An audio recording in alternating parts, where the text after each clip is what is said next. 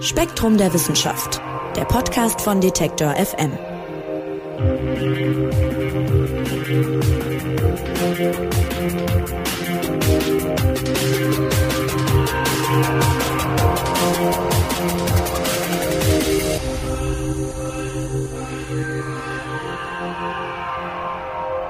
Hallo und herzlich willkommen zu einer neuen Ausgabe des Spektrum Podcasts. Mein Name ist Marc Zimmer und ich freue mich, dass ihr dabei seid. Wir gucken uns an, wie eine Pandemie die Welt verändern kann. Das erleben wir ja alle seit gut einem Jahr jetzt am eigenen Leib. Corona hat nicht nur unser Miteinander, sondern auch das Arbeitsleben, die Kultur und ja eigentlich, wenn man ehrlich ist, fast jeden Aspekt unseres Lebens verändert.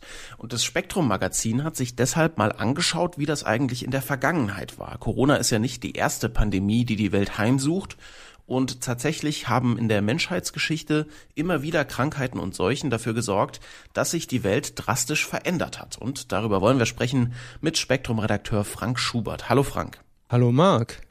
Frank, der Artikel im Spektrum Magazin, der beginnt mit einer Szene im Jahr 541 nach Christus und da blickt der Kaiser Justinian I. zufrieden auf seine Erfolge. Er hat nämlich die Goten und die Vandalen besiegt und das Oströmische Reich zu einem riesigen Imperium ausgebaut. Aber lange genießen kann er das nicht, denn der nächste Feind steht schon vor der Tür und den kann man leider nicht mit Schwertern und Speeren bekämpfen. Heute weiß man, das war damals eine Form der Pest und äh, die hat nicht nur Menschen, sondern eben auch das Imperium krank gemacht. Was ist denn damals passiert? Justinian I. war ein römischer Kaiser im 6. Jahrhundert, äh, ein bedeutender Herrscher der Spätantike und der hat ähm, weite Teile des weströmischen Reichs von den Ostgoten und den Mandalen wiedererobert und hat dadurch äh, Gebiete wieder unter seine Kontrolle gebracht, die während der Völkerwanderung unter germanische Herrschaft geraten waren. Der hat sich fast seine gesamte Regierungszeit in Konstantinopel aufgehalten und seit 541 äh, tobte die sogenannte Justinianische Pest in seinem Reich, an der auch äh, Justinian selbst äh, erkrankt ist.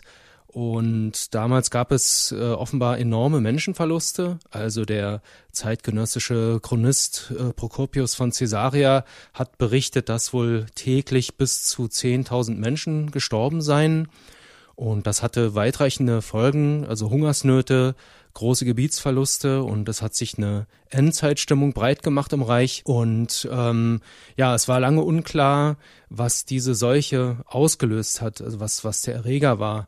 Da gab es manche Forscher, die haben vermutet, das sei der Erreger der Pest gewesen, also der äh, Yersinia pestis. Andere haben ähm, gemutmaßt, das sei ein Influenza-Virus gewesen, ähnlich vielleicht äh, wie die spanische Grippe im 20. Jahrhundert. Ja, und jetzt haben Archäogenetiker vor einiger Zeit Knochen und Zähne aus dieser Zeit untersucht und haben darin Erbgut von dem Pesterreger gefunden, also äh, von Pestbakterien, aber nicht von Influenzaviren. Und damit scheint die äh, Frage beantwortet zu sein. Es war also tatsächlich eine Pestpandemie und das Bakterium, das Pestbakterium, scheint also erstmals in Westchina aufgetaucht zu sein und sich von dort durch die Eurasische Steppe nach Europa verbreitet zu haben. Hm, das ist jetzt ein Beispiel dafür, wie Seuchen und Krankheiten eben immer wieder sehr stark den Lauf der Geschichte auch beeinflusst haben. Und wenn man jetzt an Pest denkt, da wäre mir auch als erstes natürlich diese mittelalterliche Pest eingefallen, wo es ja immer heißt, dass in Europa fast ein Drittel der Bevölkerung daran gestorben ist. Und dann ist das ja auch klar, dass das auch eine Gesellschaft nachhaltig verändert. Was sind denn noch Beispiele für so, sag ich mal, einschneidende Seuchen in der Menschheitsgeschichte? Ja, den schwarzen Tod, den hast du ja gerade selbst genannt. Also der, das war ja im 14. Jahrhundert, hat also ähm, schätzungsweise 25 Millionen Todesopfer gefordert in Europa. Vermutlich war das etwa ein Drittel der damaligen europäischen Bevölkerung. Vielleicht kommen wir da später auch noch drauf zu sprechen, äh, warum das so verheerend gewütet hat damals. Auch später, also auch nach dem 14. Jahrhundert, gab es immer wieder verheerende Pestwellen. Äh, und eine ganz, eine andere äh, Pandemie, eine ganz frühe Pandemie, viel früher, äh, gab es vor schätzungsweise 5000 Jahren im damals jungsteinzeitlichen Europa. Damals ähm, waren also jungsteinzeitliche Bauernkulturen verbreitet in Europa. die sind zusammengebrochen. Also da hat es einen Zusammenbruch der Bevölkerungszahlen gegeben äh, und infolgedessen eine offensichtlich massenhafte Einwanderung aus dem Osten, also von Leuten, die aus einer Steppenkultur kamen und ein weiteres Beispiel für verheerende Pandemien in der Menschheitsgeschichte sind die Epidemien, die sich abgespielt haben in äh, Mittel- und Südamerika, äh, nachdem die Konquistadoren große Teile Mittel- und Südamerikas unterworfen hatten. Da kam es also anschließend auch zu verheerenden Krankheitswellen, die den größten Teil der Bevölkerung offensichtlich äh, dahingerafft haben. Also das sind einige Beispiele für so einschneidende Seuchen. Ja, das ist ganz interessant. Du hast gerade schon ein Fachgebiet genannt, Archogenetik. Mich interessiert mal, wie forscht man denn an solchen Pandemien oder Epidemien, die so lange zurückliegen? Also du hast ja gerade schon zum Beispiel von einer jungsteinzeitlichen Pandemie gesprochen. Wie kann man das denn noch rausfinden? Da thematisiert ja auch zwei neue Entwicklungen im, aus den letzten Jahren im neuen Spektrum-Magazin, die das sehr begünstigt haben, dass man überhaupt was darüber erfahren kann. Das ist tatsächlich sehr schwierig. Forscher können das untersuchen, indem sie Erbgut isolieren aus alten Skeletten, also aus Knochen und Zähnen und dieses Erbgut dann sequenzieren, also die Abfolge der, der Bausteine sozusagen ermitteln und äh, die Sequenz dann vergleichen mit äh, genetischen Sequenzen von heutigen Krankheitserregern das ist aber natürlich sehr schwierig bei so alten Skeletten. Also wenn wir jetzt über Jahrhunderte alte oder Jahrtausende alte Skelette sprechen, denn es ist erstens sehr schwierig, da Erbmaterial noch ähm, herauszubekommen. Und zweitens ist dieses Erbgut eben zerfallen in, in viele kleine Stücke. Und deswegen war es lange Zeit sehr schwierig, solche Sequenzierungen vorzunehmen. Und da hat es jetzt in jüngerer Zeit äh, zwei Durchbrüche gegeben, wie man das also besser schaffen kann, wie Forschern das besser gelingt. Zum einen ähm, haben sie festgestellt, dass es besser ist, in Zähnen nach so altem Erbmaterial zu suchen als in Knochen, weil Zähne sind durch den, äh, durch den harten Zahnschmelz äh, gut abgeschirmt nach außen und im Innern äh, des Zahns äh, findet sich eben häufig noch so getrocknetes Blut und darin die Reste von äh, früheren Krankheitserregern, mit denen der damalige Mensch infiziert war. Und der zweite Durchbruch, den hat es gegeben im Zuge des sogenannten Next Generation Sequencing. Äh, das ist also eine Methode, die es erlaubt, dass man so kleine ähm, Erbgutschnipsel, also so kleine DNA-Fragmente, also ganz viele davon parallel sequenziert, also die, Bau die Abfolge der Bausteine eben aufklärt und dann mit Computerunterstützung diese vielen kurzen Einzelsequenzen wieder zusammensetzt zum ursprünglichen Genom, also des, des ursprünglichen Krankheitserregers Genau, und das ist eben heute äh, sehr viel besser möglich als noch vor 20, 30 Jahren. Mhm, und das hat zum Beispiel auch neue Erkenntnisse über die Ursprünge der Pest gebracht, über die wir jetzt schon viel gesprochen haben. Und es stellte sich eben raus, es war jetzt nicht diese schwarze Todpest, die wir alle kennen in Europa, die erste und auch nicht die bei Kaiser Justinian, den wir am Anfang kurz erwähnt haben, sondern anscheinend hat Europa schon in der Jungsteinzeit, du hast das schon kurz angeschnitten, ja ein Pestproblem gehabt, sag ich mal, und äh, das hat auch den Lauf der Geschichte verändert. Inwiefern denn? Ja, genau, das ist ziemlich spannend. Äh, Skelette aus dieser Zeit, also späte Kupfer- und frühe Bronzezeit, enthalten Erbgut von Pesterregern, also von Pestbakterien. Das haben solche Untersuchungen ergeben. Mhm. Und offensichtlich war es so, dass damals in Europa, in den damaligen jungsteinzeitlichen Bauernkulturen, es also eine Pestpandemie gegeben hat. Und das war ähm, auch die gleiche Zeit, in dem offensichtlich die Bevölkerung einen starken Einbruch erlebt hat und in dem massenweise äh, sogenannte Yamnaya-Leute eingewandert sind aus dem Osten. Also die Yamnaya-Kultur, das war eine osteuropäische Steppenkultur in der späten Kupfer- und frühen Bronzezeit, eine nomadische Kultur, so mit vereinzelter Landwirtschaft, in der die Domestizierung des Pferds eine große Rolle spielte. Und äh, Leute eben von dort sind ungefähr vor 5000 Jahren massenhaft nach Europa eingewandert und haben die Bevölkerung in Europa zum großen Teil ersetzt. Und viele Forscher fragen sich, wie war das möglich? Denn die jungen steinzeitlichen Bauernkulturen, die es damals in Europa gab, die hatten lange Zeit prosperiert. Ähm, warum sind die plötzlich zusammengebrochen? Warum wurden sie großteils ersetzt? Vermutlich, also das jedenfalls mutmaßen das manche Forscher, ähm, war diese Pest, also spielte diese Pestpandemie eine große Rolle dabei. Die führte vermutlich dazu, dass die damaligen Bevölkerungszahlen eingebrochen sind und dadurch große Gebiete weitgehend menschenleer wurden und das eben ermöglicht hat, dass diese ähm, Leute aus, aus den Steppenkulturen im Osten massenhaft einwandern konnten. Ja, so hat Seuche oder diese spezielle Seuche dann tatsächlich auch so ein bisschen den Grundstein für das Europa gelegt, das wir heute noch haben eigentlich, ne, von der Bevölkerung her. Genau, das ist die Vermutung, denn diese Yamnaya-Leute, die hatten eine hellere Hautfarbe als die damaligen jungsteinzeitlichen Bauern und die haben auch die proto-indoeuropäischen Sprachen mitgebracht. Und das legt also die Vermutung nahe, dass die den Genpool und die Kultur Europas nachhaltig geprägt haben und dass wir eben zum Großteil äh, deren Nachkommen sind. Ja, Wahnsinn. Und äh, jetzt hat sich nicht nur die Geschichte dadurch verändert, sondern auch die Pest selber hat sich entwickelt. Das kann man jetzt auch mit diesen neuen Methoden erkennen. Also die Pest, äh, die es dann später gab, das ist nicht die aus der Jungsteinzeit, sondern dieser Erreger hat sich immer angepasst. Richtig, der Pesterreger Yersinia pestis, das war ursprünglich wahrscheinlich ein opportunistischer Erreger, also das heißt, der hat sich auf andere Infektionen draufgesetzt und hat äh, ursprünglich wahrscheinlich Darminfektionen verursacht. Und der ist äh, vor 5000 Jahren, haben diese Untersuchungen gezeigt, wohl auch noch nicht äh, so weitergegeben worden, wie er im Mittelalter weitergegeben wurde, sondern damals wurde er noch durch Tröpfcheninfektionen weitergegeben, also durch hustende Tiere oder Menschen. Und vor etwa 4000 Jahren, das zeigen die genetischen Analysen, haben diese Bakterien ein Gen erworben, wahrscheinlich von anderen Darmbakterien, dass es ihnen erlaubte, im, im Darm von Flöhen zu überleben. Das konnten sie vorher nicht. Und in den nachfolgenden Jahrhunderten und Jahrtausenden haben sie dann die Fähigkeit erworben, Biofilme zu bilden, also solche schleimigen Aggregate.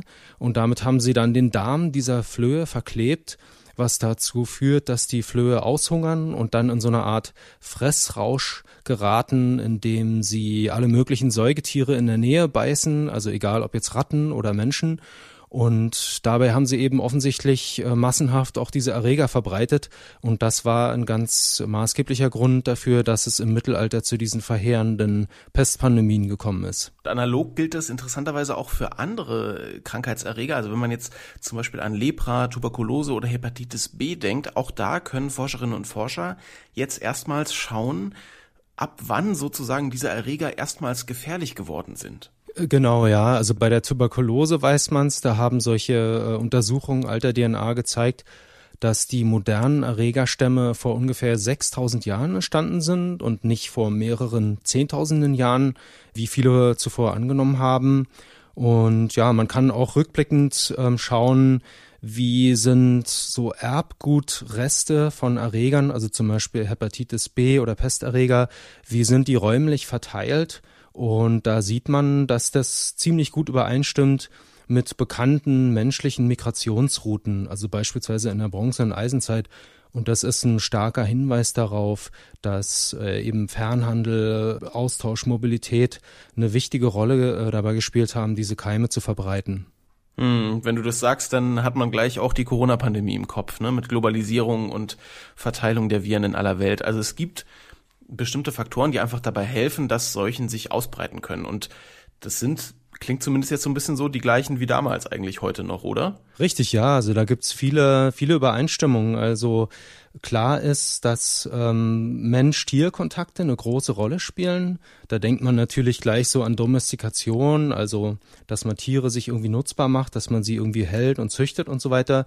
Und tatsächlich zeigen so Untersuchungen, je enger Mensch-Tier-Kontakte gewesen sind historisch, umso häufiger ist es auch äh, dazu gekommen, dass Krankheitserreger von Tieren auf Menschen überspringen. Die äh, Covid-19-Pandemie, die wir gerade erleben, ist ja ein Beispiel dafür. Also das ist ja höchstwahrscheinlich ursprünglich mal ein Fledermauserreger gewesen oder ein Fledermausvirus, der auf den Menschen übergesprungen ist, was stark damit zu tun hat, dass man in die Lebensräume dieser Tiere eindringt und damit eben auch Mensch-Tier-Kontakte intensiver und häufiger werden und damit auch die Wahrscheinlichkeit steigt, dass solche äh, Keime übertragen werden. Genau, also Mensch-Tier-Kontakte ist ein ganz wichtiger Faktor bei dem Zustandekommen von Pandemien. Dann gibt's natürlich noch andere Faktoren, Äh, mit der Entwicklung der Zivilisation kam es äh, zu immer häufigeren Kontakten zwischen Gemeinschaften, die zuvor getrennt gewesen waren, durch Pferde, Boote, Karren und äh, andere Fortbewegungsmittel. Es kam immer mehr zu Fernhandel, zu Migration und damit haben sich auch Keime immer stärker global verbreitet. Naja, und dann ein weiterer Faktor, der eine große Rolle gespielt hat im, im Mittelalter für die damaligen Pestpandemien, ist, äh, wenn Menschen dicht gedrängt zusammenleben. Natürlich, äh, wenn man jetzt zurückschaut so auf diese mittelalterlichen furchtbaren Pestpandemien, da fragt man sich, wie konnte das dazu kommen? Und genetische Analysen haben gezeigt, dass die damaligen Pesterreger gar nicht mal besonders bösartig waren, also verglichen mit heutigen Stämmen dieser Bakterien, äh, sondern die maßgebliche Rolle hat wahrscheinlich gespielt, dass die Menschen damals dicht gedrängt in Städten gelebt haben unter katastrophalen hygienischen Bedingungen. Und da kam es ganz offensichtlich dazu, dass die Hausrattenpopulationen explodiert sind. Und diese Ratten, die hatten eben Flöhe und diese Flöhe haben die Bakterien in sich getragen.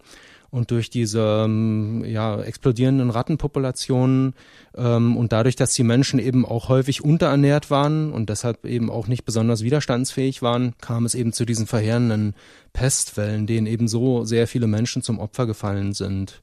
Genau. Ja, und das zieht sich durch die Geschichte. Also wir haben jungsteinzeitliche Beispiele gehört, wir haben aus dem Mittelalter Beispiele gehört und äh, natürlich haben wir auch über Corona geredet, was ein aktuelles Beispiel ist. Du hast vorhin noch kurz angeschnitten und das finde ich auch sehr interessant. Es hat auch was mit, äh, sagen wir mal, Kolonialbestrebungen aus Europa zu tun, wie Krankheiten in die Welt getragen wurden. Nämlich zum Beispiel, wenn man an Lateinamerika denkt, also wo sozusagen Spanier und Portugiesen ja dann hingekommen sind, die haben eben auch viele Erreger mitgebracht, die möglicherweise für die Europäer zu dem Zeitpunkt schon gar nicht mehr so dramatisch waren, aber dann eben auf Leute getroffen sind, deren Körper oder deren, deren ja, Abwehrsysteme nicht auf diese Erreger eingestellt waren. Ne? Also es sind auch diese Faktoren, die da dazu beigetragen haben, diese zunehmende Vernetzung auch. Leider ja, das ist ein ganz übles Erbe sozusagen, was, was die Europäer haben. Also im 16. Jahrhundert haben ja die sogenannten Konquistadoren große Teile Mittel- und Südamerikas unterworfen, also die damaligen äh, Inka, Maya und Azteken. Das waren also weit fortgeschrittene Kulturen. In dieser Region haben äh, am Ende des 15. Jahrhunderts schätzungsweise 25 Millionen Menschen gelebt, das weiß man nicht so genau. Aber auf jeden Fall gab es auch äh, große Städte, zum Beispiel ähm, Tenochtitlan, das war die Hauptstadt des Aztekenreichs mit schätzungsweise mehr als 100.000 Einwohnern. Also das waren schon richtige Hochkulturen.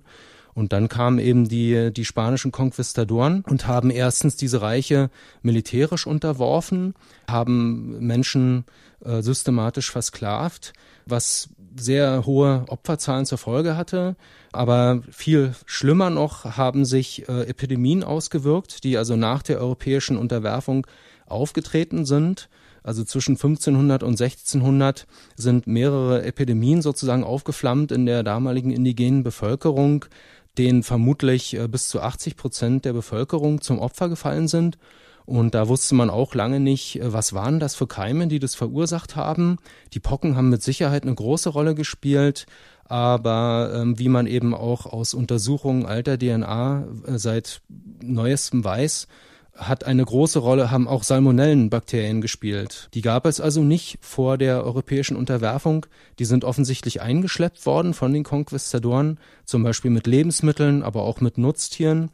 Und die indigene Bevölkerung eben in, in Amerika war darauf nicht eingestellt. Also das, das Immunsystem hatte sozusagen keine Erfahrung mit diesen Erregern und das führte dazu, zusammen also mit Dürreperioden, die eben zu Nahrungsmangel geführt haben und damit eben zu einem geschwächten Immunsystem, äh, führte das offensichtlich dazu, dass eben sehr, sehr viele Menschen dem zum Opfer gefallen sind. Seuchen und Krankheiten haben die Welt schon immer verändert. Das zeigt aktuelle Forschung im neuen Spektrum-Magazin und vieles von dem, was wir gerade gehört haben, das lässt sich ja auch auf die Corona-Pandemie übertragen. Und da wird, denke ich mal, auch nochmal, Frank, spannend im Nachhinein zu sehen, wie sich die Welt dann eben dadurch verändert hat. Es deutet sich ja in vielen Bereichen schon an. Auf jeden Fall, ja. ja. Vielen Dank, lieber Frank, fürs Erklären. Danke von mir. Und wer noch mehr von Spektrum hören will, ausgewählte Magazine aus dem Hause Spektrum der Wissenschaft, die gibt's jetzt auch als Hörbuch. Über 2000 Stunden Forschung zum Hören. Damit kann man sich ganz bequem auf den neuesten Stand bringen. Produziert wird das Ganze vom Fliegenglas Hörbuch Verlag und kostet im Abo im ersten Monat gar nichts. Alle Infos gibt's dazu auch in der Fliegenglas App und auf fliegenglas.com. Mein Name ist Marc Zimmer und das war's mit dem Spektrum Podcast für diese Woche. Ich sag Tschüss und bis zum nächsten Mal. Spektrum der Wissenschaft, der Podcast von Detektor FM.